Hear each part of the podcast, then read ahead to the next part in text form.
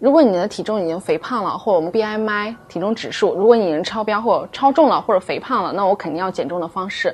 但是呢，其实减重它是个任重而道远的事情。我们把每天减重变成一个自己的小目标去执行，那么我们有可能会关注到我们饮食的一个食物谱里面，就是说我们营养标签里面哪些是好的。我们在超市第一个有可能会选择相对营养价值比较高的一些食物，这是最好的一个方式，就读懂食物标签。第二个的话就是改变我们的饮食顺序。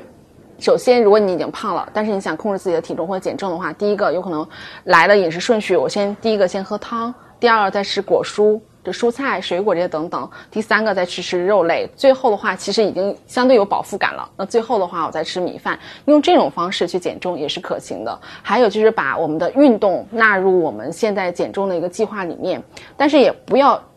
太强调我们运动的一个重要性，而忽略了饮食的一个规则的一个选取，所以我们说，其实体重的一个变化是百分之八十的饮食的一个控制加百分之二十的运动，所以我们不要魔化了运动而忽略了饮食这一块的一些东西。还有就是说，不要完全戒掉自己的主食，有很多减重的病人他会完全把自己的主食不吃了，我们反而说我们的主食部分。就像我们比方说，我们是根茎的一些食物，譬如说我们说那些薯类呀、淀呃淮山这些等等，所以上都是我们的主食。那你怎样把自己的主食优化？其实真的就是主食的一个优化方式是比较好的。千万不要通过节食的方式减肥啊，这是很重要很重要一点。第一个就是基础代谢率下降了。那如果基础代谢率下降的话，你再想把它去提升上来是很难的一件事情。那第二个的话就是它免疫力下降了，它很容易感冒。啊，第三个话就是有可能出现了一个脱水的一个情况。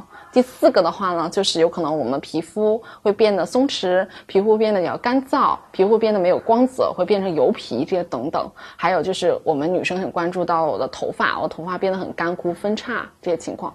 还有就是我们的说的便秘，会有想可能便秘。还有最后还有两个的话，第一个就是烦躁。还有就是，有可能女生通过这种非不正确的减重方式而变得月经不调。